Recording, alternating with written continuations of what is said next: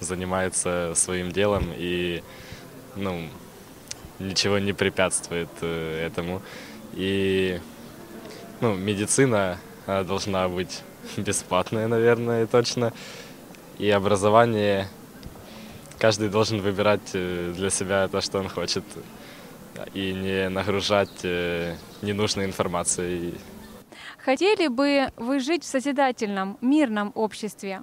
Но это было бы неплохо. Какие ключевые пункты достойной жизни вы бы добавили в нашем обществе? Но я думаю, что самое главное это нужно как бы молодое поколение э, давать им выбор, но не прям полный, а как бы обмеженный выбор, чтобы они могли уже с детства заниматься тем, что, чем они хотят, ну как с детства, примерно лет с 14-15, э, уже полуосознанный возраст, и тогда они будут э, уже продвигать что-то новое и создавать тоже что-то